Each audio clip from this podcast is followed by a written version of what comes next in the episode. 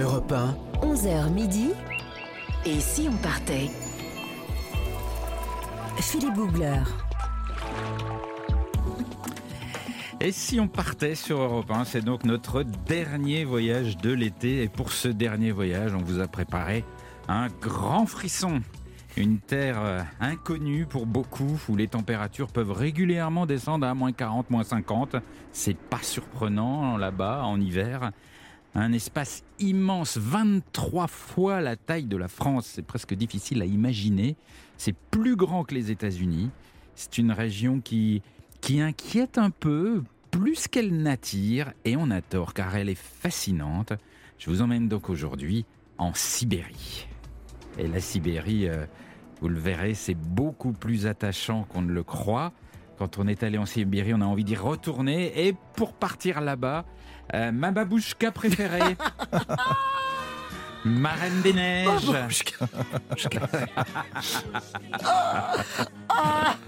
Ma dompteuse de Yeti. Elle en a dompté plus d'un. Oh là, à mon avis. ouais. Les Yétis se soumettent immédiatement face à elle. Exactement. Nathalie Corré. Oui. Bonjour. Bonjour, j'ai sorti ma fourrure. Oui, Mais- vous êtes tout en, Mais tout écoutez, en fourrure mais vous savez qu'à Paris, ça, on supporte, hein, on supporte aujourd'hui. Non, alors moi, écoutez, pour, comme c'est la dernière, je vais citer Anton Tchekhov pour Ah, commencer. Oui, C'est la résistance à son environnement qui éduque l'homme. oui. Je vous laisse méditer jusqu'à l'année prochaine. Ah, ça va être rude, hein, ça va être rude, ça va être rude. Non, mais respect à tous ces peuples, à tous ces hommes aux moustaches gelées, à tous ces Volodias vigoureux et courageux qui vivent, comme vous l'avez dit, jusqu'à moins 60 degrés, qui boivent du sang de reine et qui vivent en bottes en peau de phoque. Et chaque jour qui vivent une épreuve de courage et de témérité, oui, je le dis, j'aime l'homme sibérien. Et pour vous cri faire plaisir, Mais dis donc, mais qu'est-ce qui s'est passé non, mais pour vous faire plaisir, parce que je vous connais, oui, j'aime aussi l'homme trans sibérien. Ah oui, je l'ai mérité. Elle je aime l'ai les trans mérité. sibériens. Très bien, bravo, je vois que vous êtes en grande forme. Ah oui, termine fort. C'est la hein. dernière. Ouais, Oh. Non, bravo. Nathalie, bravo, Et bravo. puis alors, bah, derrière, c'est difficile. Oui, hein. c'est difficile, c'est vrai. Jean-Bernard Carrier, le baroudeur, l'homme capable de construire un igloo en moins de 7 minutes au Et qui- fond de et- la taïga. Et je viens du froid aussi, puisque je viens de Lorraine. Oui. C'est un peu notre petite Sibérie française Oui, d'ailleurs. bah, enfin, il fait moins froid qu'en fait Sibérie, en Lorraine. moins. Quand même, Ah, Je hein. vous rassure tout de suite. Ouais. Jean-Bernard Carrier du guide Lonely Planet, qu'est-ce que ça vous évoque, vous, la Sibérie? Bah, ces fameux grands espaces, ces très grands espaces, ce sentiment d'immensité. Ouais. Et au milieu de ces espaces infinis, un joyau, un diamant de couleur bleue. Le lac Ah, Baïkal, une gigantesque mer intérieure qui mérite à elle seule Ouais, ouais. le voyage. Le lac le plus profond du monde, je Et crois, en plus, ouais. Et puis nous serons tout à l'heure en ligne avec Yves Chalouin, un Français complètement fou. Il est parti en 2018 à vélo, en hiver, en Sibérie, et pas n'importe où, à l'endroit le plus froid de Sibérie. Bah, tant qu'à Voilà. faire. Voilà, tant qu'à faire. Un défi complètement incroyable et, qui, euh, évidemment, ne s'est pas tout à fait passé comme prévu. On racontera tout ça. Notre aventure en, notre aventure en Sibérie. pas Ça y est, grave. je suis juste troublé parce que Nathalie a enlevé sa fourrure et maintenant elle est quasiment En maillot de bain. en maillot de bain. Qu'est-ce qui Oh, s'est mais passé c'est ça, c'est Elle le est en choc danseuse thermique. de salsa maintenant. Notre aventure en Sibérie commence maintenant. C'est parti. Et si on partait Voyager avec Philippe Googler sur Europe 1. J'étais en Sibérie, dans un modeste village, perdu quelque part le long de la ligne du transsibérien.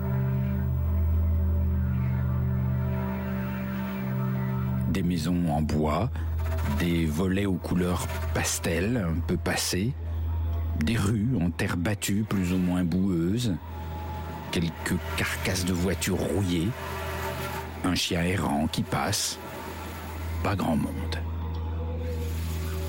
Il y a quelques cheminées qui fument sur le toit des maisons comme pour signaler un peu de présence humaine. Seul le sifflement du vent perce le silence.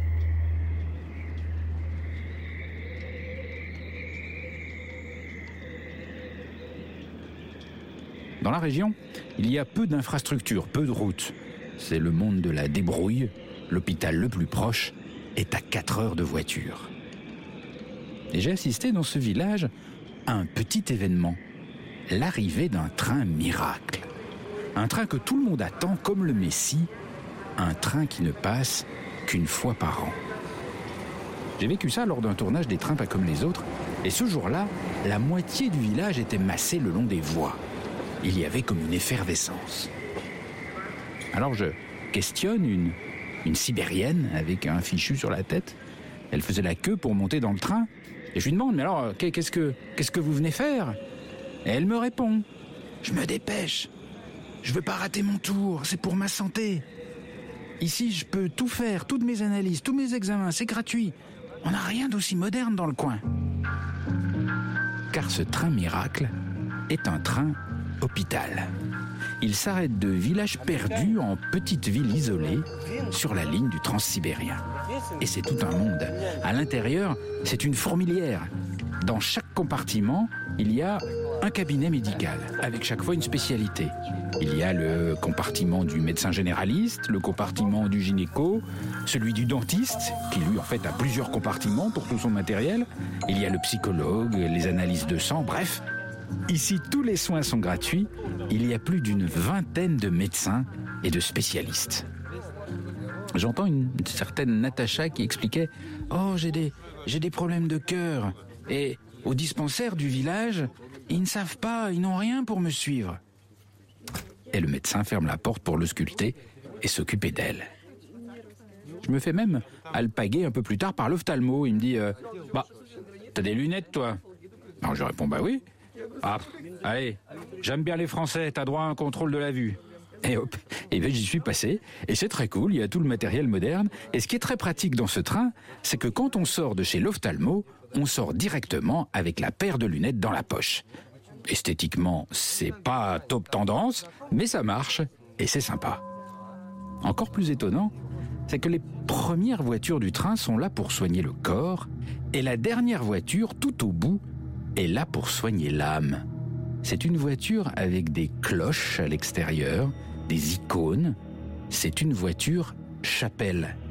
Car la problématique est la même, pas d'église dans le secteur. Donc on profite du passage du train pour venir baptiser le petit ou pour se marier. J'ai trouvé que ce train était tout simplement un rayon de soleil en Sibérie. Europe 1, 11h midi. Et si on partait? Philippe Googler. C'est génial. hein. En, Ouais. en même temps, on pense vraiment à eux en ce moment parce qu'ils doivent avoir un travail euh, fou. Mais dites donc, vous, vous, vous parlez pas russe Vous vous êtes pas trompé de wagon là C'est pas plutôt le cardiologue qui vous a fait vos lunettes? Ah, c'est parce que vous aimez pas mes lunettes, ça. Non, mais ça, c'est on me l'a soufflé dans l'oreille. hein, parce que... non, c'est la dernière, c'était juste pour rire, Philippe. Vous avez Bah, des lunettes comprends. magnifiques, qui sont Non, tellement vous bien pas mes portées. lunettes, je sais. Mais non, ils sont très bien portées. Mais je dois dire que ce, ce train est, est vraiment vital pour la, pour la Sibérie. Les gens l'attendent vraiment comme le Messie. Et à l'intérieur, vous avez une équipe médicale qui, qui, quand elle part, elle part pour des semaines. Mmh. Et ils vivent tous ensemble à l'intérieur du train, comme une colonie, Mhm. comme un- dans un grand sous-marin. Et c'est et c'est très, très, très chouette. ce C'est un font. cordon ombilical en fait. Oui. ouais. C'est extraordinaire. Mais ils sont... il y a plusieurs trains ou il y a qu'un seul train qui fait toute la Sibérie? Alors, il y a un train à ma connaissance, donc il faut l'attendre. C'est pour ça qu'il passe qu'une fois par an. Mais euh, c'est un vrai, vrai beau, beau rendez-vous. Et après, il y a des ambulances qui emmènent s'ils ont besoin. euh, Ah bah après c'est au cas par cas l'hôpital, évidemment bien sûr. C'est Euh, génial. hein. Ouais ouais Mm. ouais. On va continuer à explorer ce, ce- cette région incroyable, immense qu'est la Sibérie dans un tout petit instant sur Europe 1. Europe 1, 11h midi. Et si on partait? Philippe Googler. C'est la dernière de Et si on partait aujourd'hui sur Europe 1 jusqu'à midi? Et un grand frisson pour la dernière. Nous sommes en Sibérie et en ligne avec Yves Chalouin qui est euh, passionné de vélo. Alors au départ, voilà, bon, Pourquoi bien, pas pourquoi pas. Mais il avait un rêve, et un rêve complètement fou, c'était de partir rouler en Sibérie à vélo, et pas n'importe où, dans les endroits les plus froids de Sibérie en plein hiver. Eh ben pourquoi pas non plus Bon- bonjour Yves oui, bonjour, bonjour à tous. Mais, mais rien que moi, rien que d'imaginer le vélo, parce que j'en fais un peu euh, en ville, euh, le vélo par moins 30 degrés. La comparaison. Non mais franchement, j'ai déjà froid aux doigts dès qu'il fait 15. Vous avez- euh, j'ai rien, j'ai- moi j'ai rien que d'y penser, j'ai les doigts gelés pour vous. Vous avez, vous avez parcouru, alors je, je résume un petit peu quand même vos, vos, exploits. Vous avez parcouru plus de 60 000 km à vélo en tandem avec votre épouse Olivia. À votre palmarès, il y a le Cap Nord, la Suède, l'Ukraine, Israël. Vous avez fait deux fois le tour du monde. Mais donc ça ne vous suffisait pas. En 2018, vous avez donc décidé de traverser la Yakoussie, une région grande comme cinq fois la France, la région la plus froide de Sibérie, et rejoindre Omiakon, le pôle du froid, comme on l'appelle là-bas, là-bas, où il a fait jusqu'à moins 71 degrés dans l'histoire d'Omiakon. Alors, comment c'est de rouler à vélo quand il fait, je sais pas, moins 40 par exemple? Qu'est-ce qu'on ressent Alors, de rouler à vélo par moins 40, euh, c'est une chose. Euh, bon, ça- on était allé au Cap Nord. Moi, j'avais traversé la Suède, donc on avait quand même une expérience du froid. J'ai- C'était pas mon, mon premier coup. Après, euh, la, la difficulté inattendue, la surprise du voyage, c'était surtout de passer les nuits sous, sous la tente, et ça, c'était quand même beaucoup plus compliqué. Oui. Et c'est un peu là que j'ai bataillé, en fait. À vélo, ça s'est relativement bien passé. Vous voulez dire qu'à vélo par moins 40, on a chaud Le fait de pédaler, ça tient chaud Ah, j'ai transpiré beaucoup. C'est ça. Alors, ouais. C'est ça qui doit Voilà, être le plus pénible en plus. Mais oui, alors normalement, dans le froid, il faut absolument pas transpirer. C'est une règle d'or. Mais la Russie, vous, vous connaissez l'expression montagne russe. En fait, Ouais. vu de loin, c'est plat, mais quand on y est, il n'y a pas un mètre de plat. Donc le vélo euh, équipé, il pesait pas loin de 80 kilos au départ. Et donc, euh, bon, bah, il, il faut pousser, hein, donc il n'y a pas de secret. Donc j'ai beaucoup transpiré, d'où les problèmes. Enfin, c'était un petit peu compliqué. Puis après, j'ai eu des séries de crevaisons. Enfin, le voyage- été plein de surprises Et et, alors, quand, passionnant. quand- quand vous avez transpiré, vous êtes mouillé. Ben et oui. donc, mouillé dans le froid, qu'est-ce qui se passe? Ben, c'est affreux. Alors, oui, dans le froid, on gèle. Donc, il faut se. ben, je ne peux pas me sécher, en fait. Je ne peux rien faire. Donc, je reste mouillé, mais, mais la chaleur que, j'entretiens grâce à l'effort me permet de passer la journée. Et c'est le soir que les, les difficultés commencent. C'est pour ça que le soir, c'était vraiment toujours un moment, euh, un moment délicat, on va dire. Voilà. mais un moment délicat, comment vous faites concrètement? Concrètement, il faut, bon, déjà à partir de, de 15 heures, au début j'ai pensé plein de choses, j'ai imaginé que je pourrais rouler de nuit, tout ça, mais, non, pas du tout. Il faut s'imaginer ce pays, parce que vous l'avez dit, cinq fois la France en superficie, moins d'un million d'habitants. C'est une région du monde, les Yakoussi, hein, l'extrême-orient russe, hein, le- l'est de la Sibérie. On, on peut faire 1000 kilomètres dans la forêt et ne voir personne, ni village, ni personne, ni route. Euh, évidemment, moi, je restais sur la route qui est une des seules routes qui, qui s'engage au nord dans la Sibérie. La Sibérie, elle n'a pas de route, en fait, à part celle qui la traverse d'est en ouest, mais qui est sur la frontière sud. Sinon, il y a, il y a très, très peu de routes. Mm. Et là, euh, bon, ben, sur cette route-là, euh, euh, forcément, euh, il fait très froid, les conditions sont très dures, il y a très peu de, de, villages, très peu de relais. Donc, c'est ça qu'il faut, faut imaginer. Donc, à partir de 15 heures, obligation, trouver où dormir, trouver un emplacement pour planter la tente, ce qui n'était pas du tout facile. Et puis, quand on s'arrête, ben, immédiatement se mettre au travail, euh, sans avant de se refroidir, pour être très vite dans le duvet et se réchauffer une fois dans le duvet. D'accord. Et, et vous êtes sous la tente et il fait dehors moins 40, moins 50 mais, mais comment vous pouvez avoir chaud, même avec un bon duvet Eh bien, on peut pas, donc on n'a pas chaud. voilà. Donc, même avec, j'avais deux duvets, hein, moins 40 et moins 15. Et malgré ça, euh, alors, bon, moi, je ne suis pas un explorateur polaire, hein, je suis un voyageur à vélo, donc j'étais un petit peu en initiation dans ce terrain-là. Oh là. Malgré ça, j'étais obligé de. Mais le, le cerveau est une machine extraordinaire parce que toutes les, toutes les 20 minutes ou 30 minutes, mon cerveau me réveillait. Je n'avais pas besoin de mettre une, une sonnerie hein, inutile. Et il me disait, va vite, t'occuper de toi. Alors j'allais masser mes pieds parce que les pieds touchent le, le fond du duvet qui touche la paroi de la tente. Et Ah, donc, par, par conduction, euh, c'est le point, le point faible. Voilà. Donc vous massiez les pieds pour les réchauffer, c'est ça? Oui, alors il faut imaginer, on est dans un duvet sarcophage. hein. Donc pour masser les pieds dans un duvet sarcophage, c'est pas c'est pas un exercice très facile. Donc il faut se contorsionner dans le duvet. Enfin, donc la nuit on, on s'ennuie pas. hein. La nuit on est occupé et, et le temps n'est pas long. voilà. ben, dis donc, mais Et vous n'étiez pas seul, vous étiez accompagné de votre femme, hein, c'est ça? Ah, Alors, bah, ça j'étais seul réchauffe. J'étais seul sur la route, mais ma femme qui, qui me connaît bien et qui, qui a beaucoup d'intuition s'était doutée que ce voyage serait plus difficile que prévu. Et elle est venue avec moi pour le départ et elle a choisi de rester en Russie. Donc elle est allée à Yakoutsk, elle m'a attendu là-bas. Elle vous a attendu. Et en attendant, elle a réglé tout un tas de problèmes logistiques. D'accord. Enfin, Mais elle n'était pas, elle était pas sous la tente avec vous dans le froid.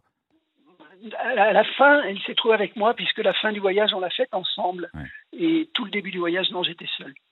Oh, dis donc, mais quel enfer Ah non, mais l'enfer. Quel enfer Jean-Bernard, ça le tente, mais alors moi, pas du tout. hein. Vous l'auriez- fait, Jean-Bernard Ah non, pas dans ces comptes. Pas un moins 40, euh, non, c'est pas possible. Ouais. Et alors, moi, C'est risqué en plus. Ouais, c'est dangereux. risqué. Ce que, ce que j'ai compris, c'est c'est que c'était pour vous, pour rouler euh, dans, dans le froid, ce qui était compliqué à vélo, c'était pas le froid, mais c'était plus la neige, c'est bien ça? Absolument, oui. Alors, c'est un pays, euh, rien n'est ordinaire là-bas. hein. Donc, chez nous, s'il fait moins 30, euh, ce qui n'arrive jamais, mais enfin, s'il fait moins 30, il ne neige pas. Là-bas, s'il fait moins 30, je, je savais, quand le ciel était couvert et qu'il faisait moins 30 euh, au moment de rentrer sous la tente, je savais que le matin, j'aurais 30 ou 40 cm de, de neige fraîche. Mm. Et là, c'était compliqué. Moi, j'avais pensé au gel, donc j'avais des pneus clous, et dans la neige fraîche, euh, pff, c'est la figure sans arrêt. Enfin, C'était un peu dur. Voilà. Quel enfer Bon, Yves Chalouin, vous restez avec nous, on va continuer à explorer votre propre Moi, exploration. j'aurais fait du stop. Euh, pff, moi, je, moi, je me serais il a couché, personne. je- Ah, a J'aurais essayé de dormir. Et on vous retrouve dans un instant, Yves, sur Europe 1. À tout de suite. Europe 1, 11h midi. Et si on partait? Philippe Googler.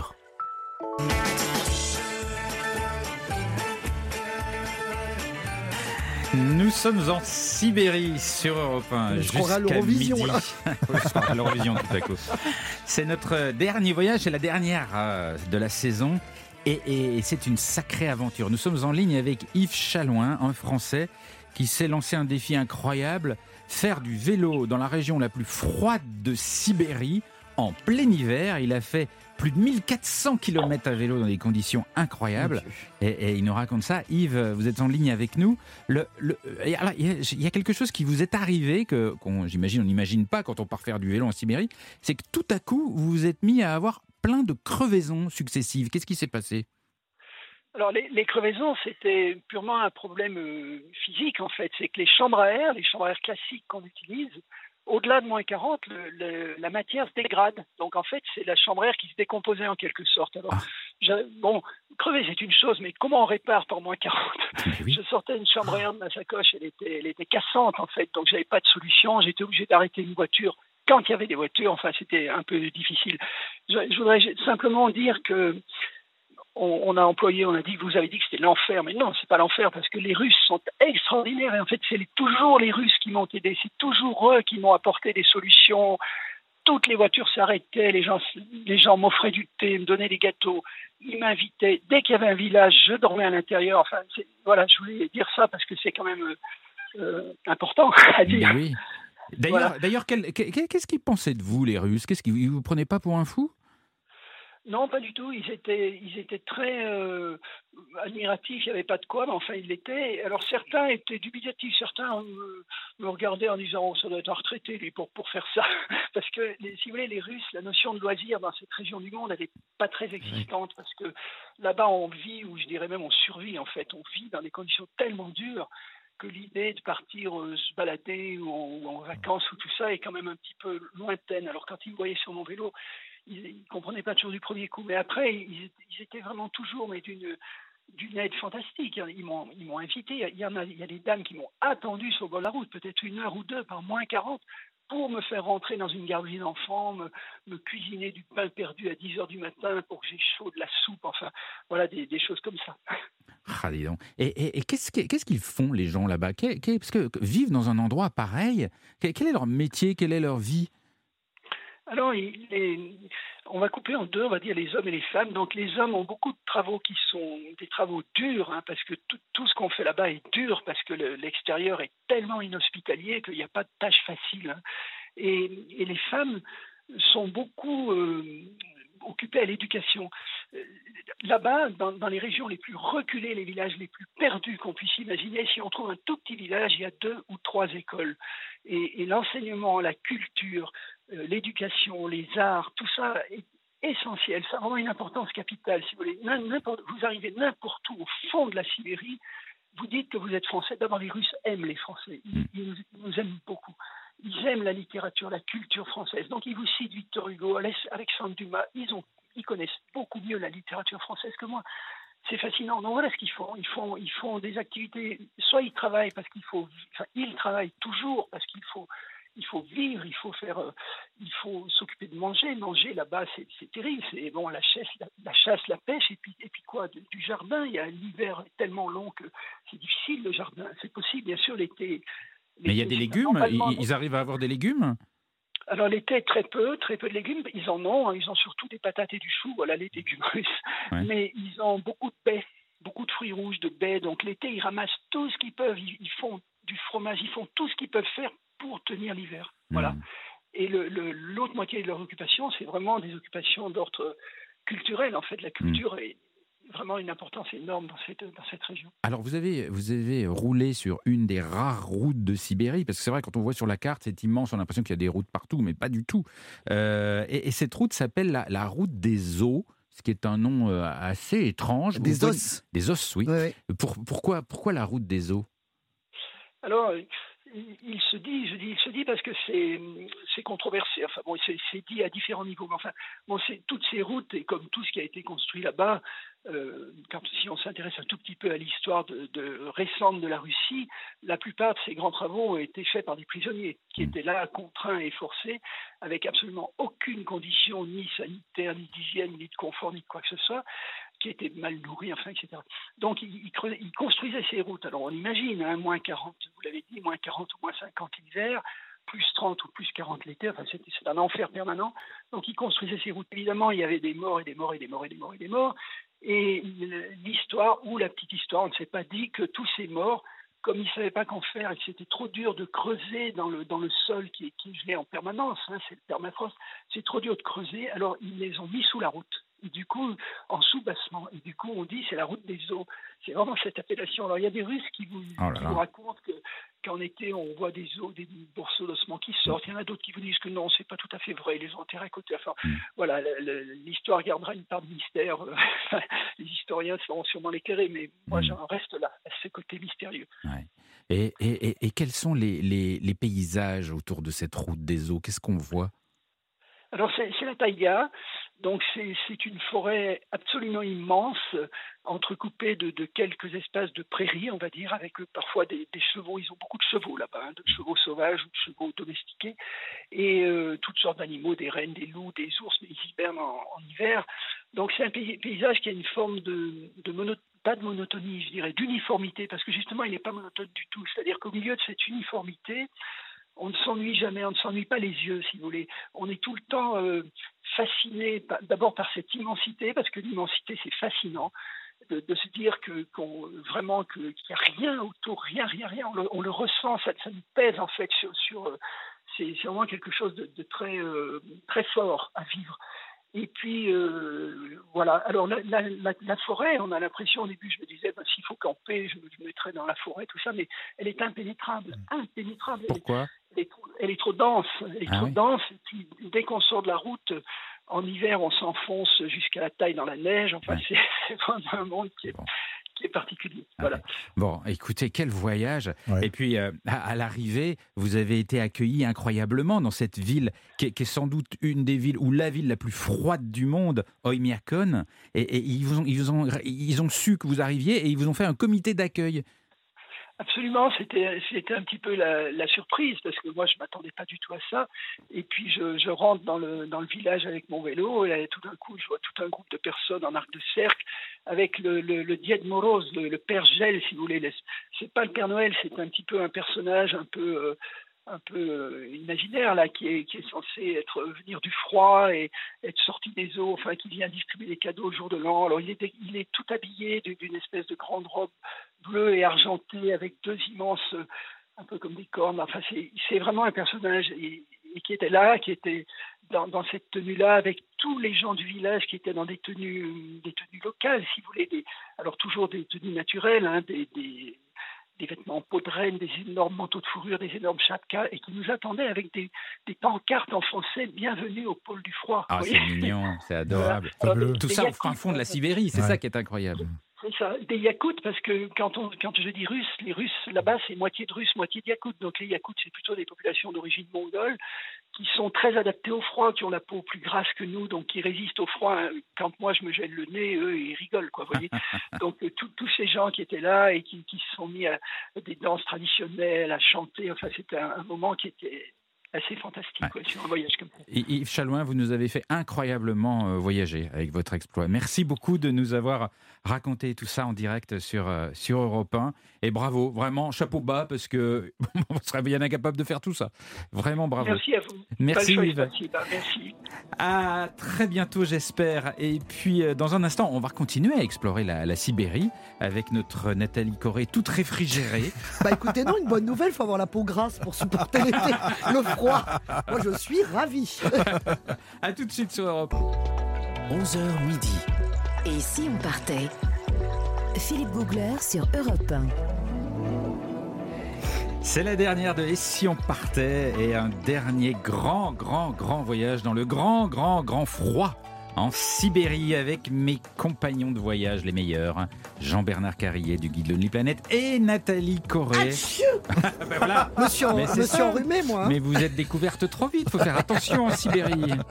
Alors qu'est-ce que vous nous avez dégoté comme info frissonnante Oh bah oui, ça c'est le mot, c'est frozen, frozen information. Alors, selon le Siberian Times, alors notre invité y était, en Yakoussie, dans la région, donc, euh, comme on l'a vu, la plus froide du monde, les fermiers cousent des protections en fourrure pour les pieds de leurs vaches laitières. des soutiens-gorge en fourrure. Mais oui, Philippe. Des gants sur les pieds Mais oui Et c'est attaché par trois lanières, je les ai vus, c'est formidable, quelle bonne idée. Oh On n'y pense là. pas assez. Mais un pic qui gèle, ça doit être douloureux. Mais c'est- épouvantable. Mais vous rigolez, non mais du... Non mais arrêtez, non mais ignoble. Bon, alors évidemment, c'est que pour les vaches laitières, hein. les autres, elles peuvent sortir topless, hein, bien sûr. Bon. Et l'été, figurez-vous que ça protège des sangsues. Voilà. Ah oui. Alors on Ah, l'a vu, mal. non mais dans, Ouais. cette, dans cette ville quand même, euh, de, à, à 5000 km de Moscou, à 450 du cercle polaire, bah, évidemment, là, les, les, les, les, les, les pies, il faut les protéger. Voilà, bah, je, vous- oui. je vous l'ai dit d'ailleurs. Et ça s'appelle comment Un a protège- Oui, ça s'appelle un soutien-gorge en fourrure. Alors, bon, bah, c'est la dernière, donc on va faire un petit test. Est-ce que vous pourriez être un Sibérien, par exemple hein Alors, je suis pas Parce qu'être sibérien, c'est un art, hein, donc Ouais. à vous de voir. Alors, est-ce que déjà vous pourriez porter de la fourrure? Parce que là-bas, c'est une nécessité absolue. hein, en toque, en guêtre, en manteau, en couverture. Même les chats dorment sous une couverture en, en peau, hein, donc c'est pour vous dire. Alors, euh, hein, qu'est-ce que, est-ce que Oui, vous accepteriez? Volontiers, volontiers, Oui. Bah, vous oui, accepteriez? obligé. Ouais, ouais. D'accord, bon, ça c'est déjà un bon, Bon, point. Philippe en peau de bête, euh, ça doit être quelque chose. hein. Bah pourquoi? Non, je vous imagine en peau de bête, c'est tout. Mais il n'est pas besoin de mettre le soutien-gorge en fourrure. Il n'est pas laitier. Alors, autre sujet de conversation. Est-ce que vous pourriez, parce que est-ce que vous êtes prêt à parler météo toute la journée? Parce qu'en fait, la conversation, évidemment, Ah bah la plus importante Ouais. pour eux en Sibérie, c'est la météo, évidemment. Et si possible, les conditions les pires pour chacun pour pouvoir s'en vanter et sortir vainqueur. Ouais. voyez Alors, si vous pouvez parler du gel de vos pieds, bah écoutez, vous pouvez être sibérien. Mais vous savez que là-bas, quand, il fait moins 50, on dit demain, chic, il fera bon, il fera moins 30. Bah oui. C'est vrai, oui, ça c'est fait 20 C'est degrés de plus. exactement. Il faut être positif. Est-ce que vous avez peur des insectes? Ah oui, ça Ah c'est oui, redoutable. ah, ça, Oui. J'imagine qu'en été, ça doit pulluler. Oh là Alors, là là alors là bah, ouais. vous êtes sibérien. Alors effectivement, parce qu'en Sibérie, il n'y a rien de pire que les Ouais. insectes hématophages qui dévorent les hommes quasiment vivants. Ouais. Il suffit d'exposer en plein air une partie non couverte de son corps pour que ces petits vampires soient au rendez-vous. Alors les moustiques, moi par exemple, je déteste. Et ben là, ils sont en essaim.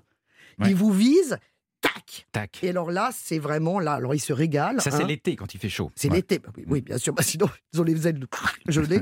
voilà. En tout cas, bon, ça fait beaucoup plus mal que nos équivalents européens. Donc, attention. Est-ce que vous aimez vivre discrètement? Oui, Philippe, je le sais. Jean-Bernard, beaucoup moins, parce qu'il est très exhibitionniste, puisqu'il est naturiste. Je le rappelle, parce qu'on l'avait dit qu'à la première émission, je crois. Il est toujours bon de le rappeler. Donc, est-ce que vous aimez vivre discrètement? Oui. Oui. Alors, bah, Bah vous oui. êtes sibérien, hein, parce que n'oublions pas quand même que les anciens, d'ailleurs, eux, ils n'ont pas oublié qu'il y avait des camps de Staline hein, et des bagnes. Alors, figurez-vous que euh, bah, maintenant, il y a toujours euh, des colonies, on appelle ça des colonies. Ce sont pour les jeunes qui euh, sont en ce, en ce moment 17 000 mineurs qui sont incarcérés quand même en Sibérie. hein, S'ils ont volé, tué ou fait du trafic, les militaires les surveillent. Alors là-bas, ça ne rigole pas du tout. C'est-à-dire que la douche est une récompense. donc sinon, c'est robine d'eau froide, vous imaginez. On court torse nu, même par moins 40, jogging tous les matins obligatoire. Pour les filles, euh, parce qu'il y a une colonie de filles à Tomsk, une salle de bain pour 100 personnes, un atelier couture pour 10 euros par mois. Et pour les garçons, eh ben, tente de la pelouse à la main. Ah oui. Voilà, hein, donc vous y pensez avant de faire des bêtises, hein, voilà. Sinon, je vous envoie là-bas. Alors, euh, est-ce que vous êtes positif? Parce que le sibérien est positif. Ah bah, il faut, c'est de la survie là-bas. hein. C'est exactement ça. Ah ouais. C'est-à-dire qu'il faut voir le, le- le verre à moitié plein ou à moitié vide, bien sûr. Si vous êtes sibérien, bah là, mais je vous ai dit, même les chats dorment sous une couverture. Pour moi, ça a été l'image la plus apocalyptique du truc. Euh, par exemple, la viande ou le poisson, bah, ils sont parfaitement congelés, vous voyez. Ah bah oui. C'est le bon côté des choses. Oui, pas, voilà. besoin, pas besoin de congélateur. Mais Exactement. vous savez que j'ai vu dans, dans certains pays très froids où les congélateurs servent, servent à mettre au chaud. Parce que quand il Ah fait oui moins 30, un Ah bah congélateur c'est à moins 18, quoi, vous voyez Donc c'est vous le mettez au chaud dans le congèle. Voilà, c'est ça. En tout cas, la vodka sera bien au frais également, Jean-Bernard. Bon. Alors, pour finir, parce que bon, on a bien vu que le monde était fou, fou, fou avec cette rubrique que je suis j'ai essayé de faire, en tout cas, tous les jours. Euh, j'ai essayé de vous montrer avec humour, évidemment, si possible, parce que le, pour le reste, les infos sérieuses sont là. Une dernière pour la route, complètement dingo. Ouais. C'était dans le point, hein, donc je ne dis pas de bêtises, euh, en Sibérie, donc dans la ville minière de Miski. À cause de la pollution, figurez-vous qu'il est impossible de trouver de la neige blanche. Ah. Voilà, c'est-à-dire que la neige noire, bah, elle est fréquente parce que ce sont des villes minières. Donc, quand la poussière de charbon se mélange avec l'humidité de l'atmosphère, on assiste à des chutes de neige noire. Ah. Et ben, figurez-vous, qu'est-ce que les autorités ont décidé de faire? De la peindre pour Noël. Peindre la neige Ils ont peint la neige pour que la fête soit Mais complète. comment on fait pour peindre de la neige Ah bah voilà, bah ils ont mis des tonnes de peinture qu'ils ont déversées dans un parc. non mais imaginez, alors là évidemment quelle surprise pour les habitants qui ont voulu faire des boules de neige, qui ont oui. voulu faire une bataille de boules de Oh. neige, ils se sont retrouvés avec les mains complètement pleines de peinture et bien collantes. Alors là la municipalité évidemment s'est confondue en excuses. Euh, alors on, a pu lire, je m'excuse de la part du maire bien sûr, je m'excuse auprès des habitants de la ville dont l'humeur a été gâchée en cette fin d'année. tu m'étonnes. voilà. Bah écoutez, je finis donc avec cette petite, beauté, euh, en cette petite information croustillante, insolite et folle. Et voilà, je vous remercie en tout cas euh, beaucoup de m'avoir écouté. Mais c'était un bonheur, Nathalie. Je vous Euh, embrasse. On reste ensemble jusqu'à midi, vous partez pas maintenant, là. vous- Ah non, non, non, bah, je vais remettre mon manteau surtout. Dans un tout petit instant sur Europe 1, Jean-Bernard, les bons tuyaux, euh, Jean-Bernard du guide Le Tli Planète. Mais tout de suite, nous restons en mode givré Ah bah. avec euh, Madonna. Madonna et son titre Frozen, qui signifie gelé, un titre qui est sorti en 1998. Une histoire où elle essaye de sortir son amoureux de la glace. A tout de suite sur Europe 1. Europe 1, Philippe Googler. Et nous voyageons pour cette dernière de Et si on partait sur Europe 1, nous voyageons en Sibérie. Alors, on a bien compris que c'était pas un pays facile. C'était froid, C'est technique. C'est engagé, C'est vaste, c'est engagé, mais c'est incroyablement attachant. Je peux vous dire Ouais. que pour y être allé, je ne sais pas pourquoi, mais on a envie d'y retourner. Hmm. C'est peut-être justement parce que c'est dur et qu'on y rencontre des gens incroyables que qu'il se passe quelque chose de fort Il y a émotionnellement et quelque chose d'authentique dans les terri- territoires extrêmes, je Ouais, trouve. tout à fait. Ouais. Alors Jean-Bernard Carrier du guide Lonely Planet, pour votre dernière, Pour qu'est-ce que vous nous avez comme bon tuyau? Ah bah, Il y en a un que vous connaissez très bien, Philippe. Vous avez euh, parlé. C'est le transsibérien, Ah, bah, évidemment. évidemment. Comment, comment peut-on parler de la Sibérie sans. Ah oui, aussi d'une autre façon. Mais ce- c'est l'un des meilleurs. Ce train, je rappelle que c'est un train qui, tra- qui fait Moscou-Vladivostok, soit 9000 km, traverse une grande partie de cette Sibérie et c'est l'un des meilleurs plans pour découvrir cette gigantesque région. Ouais. Alors bien sûr, on n'est pas obligé de faire tout d'une traite. Hein, Bah, les vaut 9000 mieux pas, kilomètres. parce que Vaut c'est long. Donc on fait des étapes, voilà. Donc c'est, euh, on descend à peu près où on veut, on peut rester plusieurs jours, remonter, etc. Donc c'est vraiment le meilleur plan pour découvrir la, Si- la Sibérie, sachant qu'aussi euh, c'est très simple de prendre un train sur le tra- un, un ticket pardon sur le transsibérien. C'est moderne, il y a la Russian Railways. On peut tout faire par internet aujourd'hui. Il y a même un site en anglais. On peut réserver sa couchette, euh, regarder l'itinéraire, euh, télécharger son e-ticket sur son smartphone. C'est plus du tout la vieille Russie soviétique comme comme on l'a connue maintenant. hein. Ça Ah s'est bah vraiment non, oui. modernisé. Donc ça donne un côté euh, plus euh, plus euh, Ça veut dire qu'il y a des premières efficace. classes. Alors voilà, il y a trois classes de couchettes. Ah. Il y a la première classe avec deux personnes dans le wagon. Ah, la deuxième fourni classe, c'est des wagons de neuf compartiments de quatre couchettes. Et la fameuse troisième classe, si vous voulez vraiment vous mêler aux Sibériens, hein, Ouais. euh, dans la fameuse Platzkart, c'est le wagon dortoir, 54 couchettes, sans séparation. 100 euros le trajet, Ouais. 9 km. Et alors, et alors, c'est assez sympa. Le truc, c'est qu'il faut quand même essayer d'apprendre trois mots de russe avant Oui, de c'est pas partir, mal, ouais, parce que sinon on peut pas dialoguer. Mais dès qu'on sait trois mots de russe, comme il y a pas mal de vodka qui circulent, Oui, oui, euh, ça- c'est- Spasiba. c'est- c'est- les langues. Zdravstvuyte, Et- et bonjour. et c'est très sympa. C'est c'est c'est une expérience à vivre. Pour la Sibérie, ça fait vraiment partie des incontournables. hein. En, revanche, vraiment, n'y allez pas d'une traite, parce que c'est quand même, je crois que c'est surtout 9 pas. jours, hein, la, la totalité. Euh, oui, c'est au moins 9 jours. ouais. Au pour faire Moscou. Vladivostok. Non, non, non, c'est surtout C'est- pas. et, euh, et donc, oui, là, vous allez vous ennuyer. Mais euh, en plusieurs morceaux, c'est super. Euh, vous vous êtes arrêté où, Bah, vous, en Sibérie, sur, le parcours, euh, il y a une ville qui est typiquement sibérienne. C'est Krasnoyarsk. Ah, rien que la Oh prononcer, qu'est-ce que vous le dites bien Krasnoyarsk. Krasnoyarsk. C'est la, la ville, l'incarnation de la ville sibérienne. Alors l'idéal, l'idéal, c'est d'y passer deux jours. Ouais. Alors je vous dire, le premier jour, visite de la ville. Alors c'est une ville qui a une ancienne, euh, qui est une base industrielle, comme beaucoup de villes d'ailleurs euh, de Sibérie. Elle s'est développée avec l'exploitation des mines d'or à la fin du 19e siècle. Et aujourd'hui, c'est une cité qui est prospère économiquement. C'est pas du tout une cité euh, un peu en perdition, euh, grâce notamment à un puissant barrage hydroélectrique sur les rives du fleuve Yenisei. C'est le cinquième plus grand barrage au monde et il se visite. Ça vous donne Mhm. quand même l'occasion de visiter ce grand ouvrage d'art. Et puis, euh, vous pouvez monter sur la colline au-dessus de Krasnoyarsk. Et là, vous aurez un super panorama sur cette ville typiquement sibérienne. Vous allez découvrir à la fois ces fameux buildings soviétiques, Oui. hein, évidemment immanquables. Mais ce qui est génial, c'est qu'au milieu de ces buildings soviétiques un petit peu brutalistes, vous avez des coupoles, des coupoles vertes. Eh ben, ce sont les églises orthodoxes. Magnifique. Et ça, c'est génial de voir ça au milieu de ces espèces d'immenses immeubles. Et puis, de temps en temps, d'autres petites taches de couleur, vous savez ce que c'est? Ce sont des maisons en bois traditionnelles qui ont subsisté. J'adore un petit peu ce mélange des genres euh, quand on est euh, à Krasnoyarsk. Ouais. Voilà. Et moi, ce que, moi, ce que j'ajouterais, si vous me permettez, euh, Jean-Bernard, comme conseil, c'est de- de- d'essayer de, se débrouiller pour avoir une voiture et d'aller aussi un peu dans les villages Eh perdus. oui, les villages à côté. Parce que Ouais. parce qu'il faut sortir de la ville et, et dans ces campagnes avec ces maisons de bois avec des paysans qui vivent là toute l'année, il y a une ambiance et un accueil là encore incroyable. Et juste à la sortie de Krasnoyarsk, j'ajoute, il y a l'équivalent de la forêt de Fontainebleau. On l'appelle d'ailleurs le Fontainebleau de la Sibérie. Bah, C'est un parc on va au fin naturel. de la Sibérie pour aller voir Oh, ouais. Fontainebleau. Mais vous savez pourquoi quel Avec des rochers, conseil. il y a Non, des rochers. savez pourquoi? C'est une réserve naturelle et tous les gens de Krasnoyarsk qui vont tous les week-ends, il y a plein de rochers sur lesquels ils font de l'escalade. Bah Ah oui, ouais. ces gens-là ont aussi une vie euh, de loisirs de Hmm. divertissement. Bon. Fallait le dire. Oui, faut Oui, enfin, on va pas y pour aller ça, là. euh, Oh, oui. Alors, ça nous fait loin quand vous même. vous hein. égarez là. Il n'y a pas un bistrot, un Mais non, mais truc ça, fait pas- ça fait partie de la, la vie des gens de Krasnoyarsk quand même. Bon, on parle du lac Baïkal. Ah, alors lui, c'est mon préféré. C'est euh, alors là, il faut descendre à Irkoutsk, hein, si Ouais. on est en train. Ouais. C'est la ville la plus proche. Belle ville aussi. Très belle ville aussi. C'est le plus grand lac d'eau douce du monde. Les paysages sont extraordinaires. Et c'est vraiment, tenez-vous bien, c'est vraiment le grand bleu. Un Mhm. bleu pétant. Vraiment, ça scintille, c'est vraiment incroyable d'avoir une couleur comme ça. On a l'impression que la Sibérie, c'est austère, c'est grisâtre, etc. Ça Et peut. Ça peut l'être, mais justement, le Baïkal réchauffe tout ça, donne cette, colonie, cette tonalité chatoyante. Et sur le lac Baïkal, qui fait quand même plusieurs centaines de kilomètres, il y a une île qui s'appelle l'île d'Olkon. Et là, c'est encore plus paradisiaque. Il y a des falaises, il y a des, des sentiers de randonnée, et puis il y a aussi des petites guest house où on peut se loger. Là, Ah, on est ça, justement, ah, ça, ça me on plaît, est chez les gens, dans des petits gîtes. On partage la vie de ces Sibériens, de ces habitants de l'île d'Olkon. Et même, on peut même rencontrer des chamans, parce qu'il y a une- un Ah croisement entre la culture orthodoxe, la culture bouddhiste, un espèce- de syncrétisme religieux. Vous pourrez rencontrer des chamans sur cette île d'Olkon. Et attendez, c'est pas fini pour le lac Baïkal. Allez-y aussi en hiver. Oui.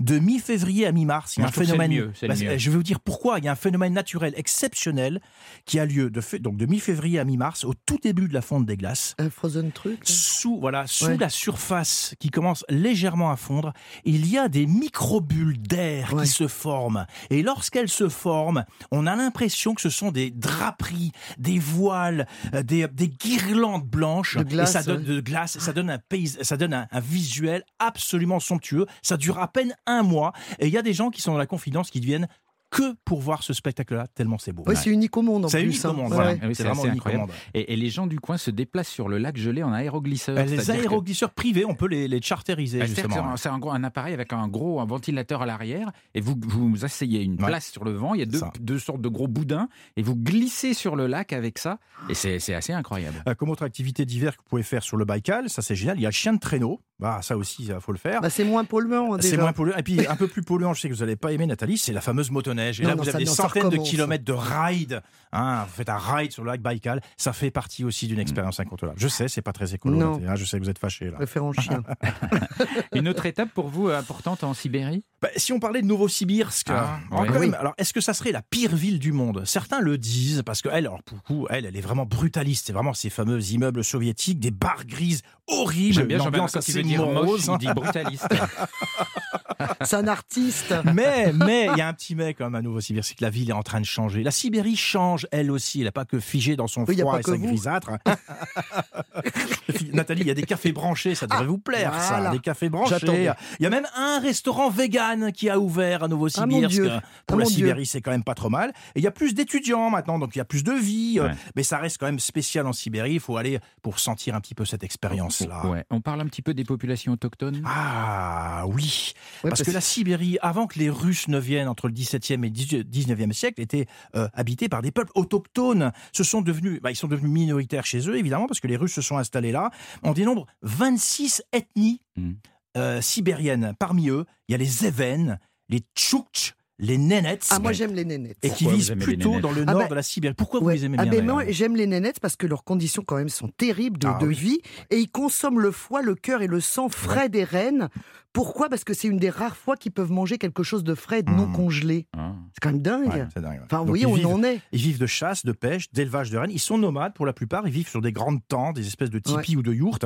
Et sachez que si vous êtes voyageur, vous voulez rencontrer ces populations-là, il y a des agences qui parfois peuvent organiser des expéditions, des séjours pour les rencontrer. Merci Super. beaucoup. Merci beaucoup Jean-Bernard. Merci les amis. Merci, Merci, Philippe. Philippe. On Merci. est un peu triste, c'est la Ah, dernière. c'est horrible. On n'oubliera pas de rêver, Philippe. Non, Voilà. n'oubliez pas de rêver. On Non. a fait des, des milliers de kilomètres ensemble cet été. On a affronté tous les climats, toutes les tempêtes. Je vous attribue à tous les deux, Nathalie Jean Werner, le titre de meilleur compagnon de voyage du monde. Bah, c'est gentil Ouais. Je ne vous prêterai à personne.